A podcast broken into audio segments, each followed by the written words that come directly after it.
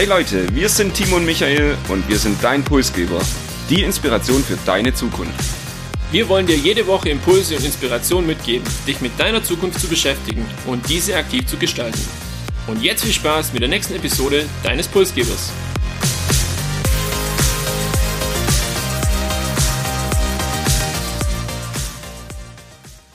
Wir haben schon über viele Regionen in dieser Welt gesprochen. Unter anderem Luxemburg, El Salvador, Skandinavien oder auch Afrika waren schon Themen bei uns im Podcast. Auch heute wagen wir wieder eine Reise in die Ferne und schauen auf ein spannendes und wirtschaftlich aufstrebendes Land. Die Rede ist von Indien. Wieso es Indien in die Pulsgeber-Episode 109 geschafft hat, verraten wir euch gleich. Zu Beginn möchten wir aber ja noch einen Hinweis in eigener Sache loswerden. In drei Jahren Pulsgeber so lange gibt's uns inzwischen schon hier im Podcast, ist es uns noch nie passiert, dass eine Episode nicht stattgefunden hat. Und den Hörern und Hörerinnen, die das vor zwei Wochen erlebt haben, bei denen möchten wir uns entschuldigen. Zeitlich hat es irgendwie mit der Episode 109 jetzt bisschen länger gedauert und wir hatten doch vier Wochen zwischen Episode 108 und 109. Das soll aber eine Ausnahme bleiben. Wir fokussieren uns jetzt auf den Endspurt 2023, sind wieder alle zwei Wochen für euch da und ich kann schon versprechen, wir haben sehr, sehr spannende Episoden für die nächsten Wochen bereits in der Pipeline. Obwohl wir eigentlich sehr gut organisiert sind, haben wir es leider nicht pünktlich geschafft, die Episode rauszubringen, aber das holen wir an der Stelle nach. Und ich habe es eingangs erwähnt, Episode 109 und wieso Indien, das möchte ich jetzt an der Stelle kurz beantworten. Seit Mitte des Jahres gilt Indien mit knapp 1,42 Milliarden Menschen als das bevölkerungsreichste Land der Welt. Allein schon Grund, sich mit Indien zu befassen und dazu kommt die Tatsache, dass Indien auch das größte Wirtschaftswachstum der bedeutendsten Länder hat oder haben wird. Folgende Fragen haben wir uns gestellt. Welche Rolle spielt Indien in der Welt? Welche Rolle spielt China bei der Entwicklung? Und wird Indien vielleicht das neue China? Und warum steht Indien auch wirtschaftlich inzwischen im Rampenlicht? Und welche Herausforderungen bringt das vielleicht auch für Deutschland oder für die globale Welt mit sich? Und genau auf diese Fragen wollen wir eine Antwort finden und das in den nächsten zehn Minuten. Und ich würde sagen, ich übergebe direkt wieder an dich, Michael. Ja, bevor wir anfangen, diese Fragen zu beantworten, sprechen wir in der Regel ja so ein bisschen mit unseren, über unsere persönliche Berührungspunkte mit dem Thema, um das es heute gehen soll. Und auch das würde ich heute wieder vorziehen. So ein bisschen unsere persönliche Berührungspunkte und direkt mal anfangen.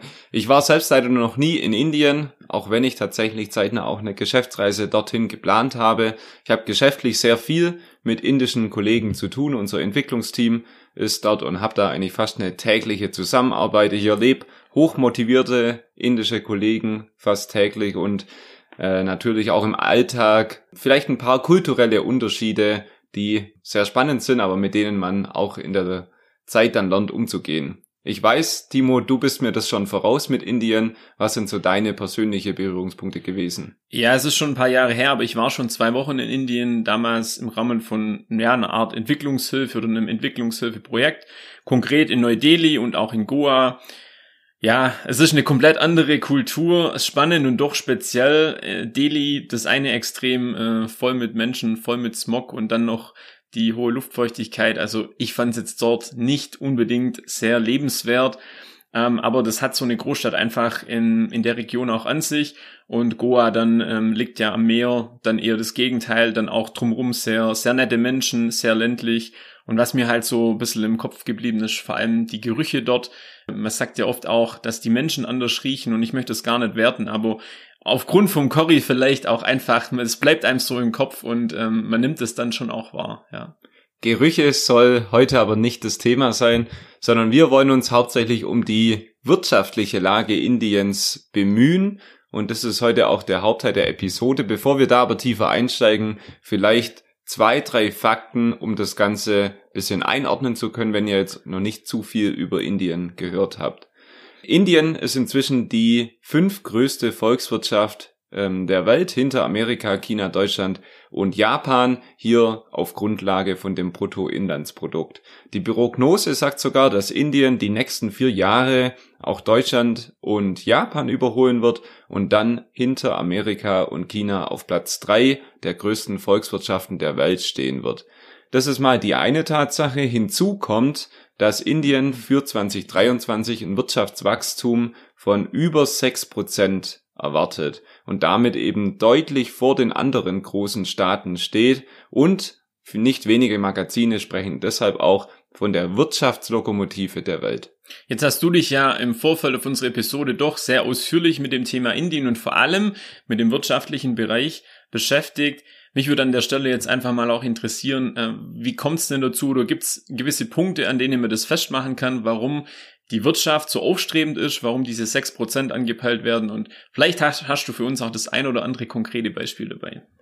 Ja, zunächst mal sind da sicherlich sehr viele clevere Investitionen aus der Vergangenheit von dem Staat Indien, also Investitionen in Forschung für Innovation und Technologie, IT, Dienstleistungen sind weltweit bekannt, werden weltweit aus Indien eben genutzt. Und auf der anderen Seite viele Investitionen in die Infrastruktur. Da gab es auch zwei neueste Beispiele. Das eine Indian Railways, also diese staatliche Deutsche Bahn sozusagen, hat erst neulich 1200 Lokomotiven von Siemens für über drei Milliarden Euro bestellt. Und auch der größte Flugzeugdeal der Geschichte ist erst vor kurzem aus Indien äh, eingegangen und da sind 250 Flugzeuge bei Airbus und 300 Flugzeuge bei Boeing bestellt worden. Also hier viele sehr clevere Investitionen in Infrastruktur, Technologie und Innovation. Dann haben wir auf der einen Seite schon eine wirtschaftliche Zusammenarbeit in, im positiven Sinne, dass eben ja Indien Produkte auch in Europa bestellt und hier natürlich auch für einen Wirtschaftsaufschwung bei uns sorgt. Auf der anderen Seite, und das weiß ich aus meinem eigenen beruflichen Kontext, ist es ja auch so, dass wir in einem Bereich sehr abhängig sind von Indien, aber auch von China und da geht es um äh, die Medikamente beziehungsweise vor allem um die Wirkstoffe. Ich habe mir sagen lassen, dass relativ viel dort dann auch produziert wird.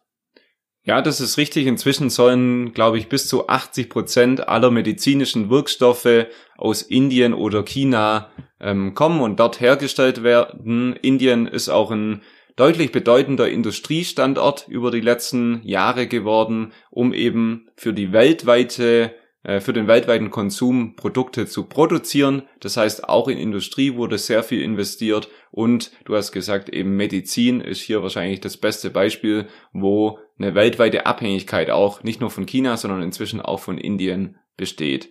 Ein weiterer sehr spannender Trend, und wir alle kennen ja die indischen Kollegen in den globalen Konzernen, den habe ich auch selbst erlebt, den Trend, ist viele Inder kehren nach Jahren im Ausland jetzt eben wieder zurück nach Indien, weil sie in dem Land eine Chance sehen, was bewegen wollen und gründen dort dann eben Startups, um dort eben für das Land ähm, eine Wirtschaft zu schaffen, für das Land Unternehmen und für das Land einen Vorteil zu schaffen. Also hier der Trend, dass viele Inder, die global gearbeitet haben, jetzt eben wieder nach Indien zurückkehren und natürlich dann auch viel Know-how mitbringen. Das auf der einen Seite und ähm, wenn man sich mal rein logisch überlegt, Indien als das bevölkerungsreichste Land der Welt müsste ja auch genug Arbeitskräfte haben, dann um beispielsweise neue Firmen anzulocken oder dann äh, neue Startups anzuziehen. Wie sieht's da aus? Wie ist da der aktuelle Stand? Vielleicht haben wir da auch das ein oder andere Spannende noch, weil wir haben ja so die Abhängigkeiten gerade beschrieben, dann das Thema auch Wirkstoffe, aber es gibt ja auch die Global Player in den USA oder auch in Europa, die sich dann vielleicht gegebenenfalls auch die Frage stellen, lasse ich mich äh, dort nieder, weil eben das Arbeitskräfteangebot ähm, ja vorhanden sein müsste und jetzt auch Fachkräfte ja wieder nach Indien zurückkehren. Ja, also du hast einen sehr wichtigen Punkt da angesprochen. Indien gewinnt auch an Relevanz für eben diese globale Unternehmen, hauptsächlich auch aus Amerika. Äh, in den Nachrichten kam es die letzten Monate, das neue iPhone wird inzwischen auch in Indien gebaut und produziert und ja, so die Prognose sagt, dass bald 15 Prozent der iPhones dann auch aus Indien kommen sollen. Auch Amazon hat erst vor kurzem verkündet, dass es bis 2030 13 Milliarden Dollar in eine eigene Cloud-Sparte in Indien investieren will und viele weitere Unternehmen wie der Apple-Zulieferer Foxconn äh, möchten auch in Indien investieren, um eben da die Lieferketten zu differenzieren. Dann halten wir fest, wir haben zum einen natürlich die wirtschaftliche Attraktivität für Unternehmen, auf der anderen Seite merkt man auch diesen Umschwung, dass ähm, eigene Fachkräfte, die im Ausland ausgebildet wurden oder teilweise auch lange im Ausland gelebt haben, wieder zurückkehren und dann eben auch den Staat, der sehr, sehr viele Investitionen vornimmt, äh, wovon wir zwar natürlich profitieren, die sorgen aber auf der anderen Seite na, natürlich auch für einen Wirtschaftsaufschwung im eigenen Land und sicher eine gute Infrastruktur, um bestmöglich in die Zukunft zu schauen. Und fast noch ein weiterer Punkt ähm, liegt auf der Hand. Die große Bevölkerung und die 1,4 Milliarden Menschen möchten auch konsumieren. Der Wohlstand steigt. Das heißt, auch europäische Produkte werden immer mehr nachgefragt und somit ist Indien inzwischen auch ein Wachstumsmarkt für die deutschen, für die europäischen und für die globalen Konzerne, weshalb es sich eben auch lohnt, für diese Länder in Indien zu investieren, dort eigene ja, Vertriebswege aufzubauen und hier eben auch wieder Geld nach Indien zu bringen und eben europäische Produkte. Die wirtschaftlichen Aussichten für Indien sind also durchweg positiv. Und wir haben es vorhin erwähnt, es gibt ja noch ein anderes Land, dessen Wirtschaft äh, eine große Rolle spielt auf der ganzen Welt, nämlich China. Und wir wollen jetzt noch einen kleinen Blick drauf werfen, wie denn das Zusammenspiel zwischen Indien und China aktuell aussieht, beziehungsweise vielleicht auch, wer da so die Nase von hat. Denn seit Corona verblasst der Glanz von China zunehmend, unter anderem eben auch durch den Wirtschaftskonflikt oder Wirtschaftskrieg mit den USA. Und Indien profitiert da so ein bisschen zwischen diesem Handelsstreit und eben, dass die Tech-Konzerne zu einem Umdenken gezwungen werden und ähm, man kann sagen, Indien als neutrales Land ist da auch gefragt, tritt da teilweise als Vermittler dann auch auf und die Attraktivität, die du eben gerade auch beschrieben hast, dass sich dann Firmen aus Amerika dort niederlassen, äh, zeigt allein schon, ähm, in welche Richtung das Ganze gehen kann. Stellt sich die Frage, ist Indien das neue China? Muss man so beantworten. Heute definitiv noch nicht. Kultur, Politik und wirtschaftliche Ausgangslage sind einfach in beiden Ländern völlig anders, nicht vergleichbar und man kann das an der Zahl relativ gut erkennen. Das Bruttoinlandsprodukt von China mit 12.000 Euro pro Kopf und Indien steht dem gegenüber mit 2.000 Euro pro Kopf. Also ja, wirklich eine unterschiedliche Ausgangslage. Dennoch Indien sehr interessant, sehr spannend und auch die nächsten Jahre vermutlich, wenn nicht irgendwas Gravierendes passiert, der Verfolger, wenn es um Wirtschaftsthemen geht von China. Wir versuchen in unseren Episoden aber auch immer nicht nur blauäugig zu sein oder eine Seite zu betrachten. Und auch bei Indien ist das der Fall. Es gibt auch die Kehrtseite, wo wir ja vielleicht die ein oder anderen Kritikpunkte noch ansprechen wollen und vielleicht auch auf eine besondere Herausforderung für das Land hinweisen wollen. Äh, der erste Kritikpunkt ist so ein bisschen diese neutrale geopolitische Rolle von Indien, die zunächst mal nichts Falsches ist, aber die eben auch teilweise gemischte geopolitische Signale in die Welt sendet. Beispiel Ukraine-Russland-Krieg. Hier gehört Indien eben neben China zu den größten Abnehmern von russischem Öl und natürlich ein wachsendes Land möchte da eben aktuell nicht drauf verzichten und der eigenen Bevölkerung eben hier teureres Öl oder Gas nicht aufbürden. Auch die größte Demokratie der Welt hat ein paar Defizite.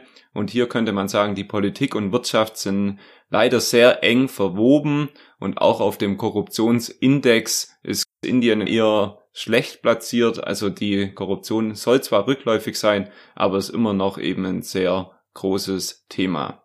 Und dann noch eine wahrscheinlich größte Herausforderung des Landes ist die große Diskrepanz zwischen Stadt und Land. Du hast es eingangs auch erwähnt mit deiner Erfahrung in Delhi und Goa, zwei unterschiedliche Welten und das ist tatsächlich Realität. Zwei Drittel leben in ländlichen Gebiete, nicht wenige Familien leben am Ende von zwei Kühen und einem Reisfeld und verdienen irgendwie umgerechnet 150 Euro pro Monat, die zum Leben reichen. Gerade die ländlichen Regionen bekommen also von dem städtischen technologischen Fortschritt und den besseren Lebensumständen nur so sehr wenig mit. Und es führt laut einem UN-Bericht auch zu der Tatsache, dass Indien nach wie vor das ärmste Land der Welt ist, wenn man sich die absolute Anzahl der Menschen in Armut anschaut, leben in Indien circa 230 Millionen Menschen in Armut Platz zwei geht nach Nigeria und hier sind es weniger als 100 Millionen, also ein Drittel oder weit weniger als die Hälfte. Und deshalb Indien aufstrebend, über die Wirtschaft haben wir gesprochen, aber eben auch noch mit einigen Herausforderungen. Zusammenfassend kann man sagen, gefühlt ist einfach weit weg von Deutschland, Indien und selten im Mittelpunkt, vielleicht auch daher, womöglich aber das Land mit den besten Zukunftsaussichten und sehr viel Potenzial für Wirtschaft und Gesellschaft. Erinnert so ein bisschen auch an das China von vor 50 Jahren und dennoch ein Land mit vielen Herausforderungen und leider noch immer sehr viel Armut, wie du es gerade beschrieben hast. Und ähm, das eben in weiten Teilen der Bevölkerung, ja. Das war nicht nur unser Pulsgeberblick nach Indien, sondern auch Episode 109. Von nun an versprechen wir euch wieder in zwei Wochen Rhythmus spannende Themen zu liefern und haben da einiges in der Pipeline, auf das ihr euch schon freuen könnt. Damit ihr das nicht verpasst, abonniert unseren Podcast und teilt den Podcast mit einem eurer Lieblingsmenschen. Wir wünschen euch eine innovative Woche mit inspirierenden Momenten und Begegnungen.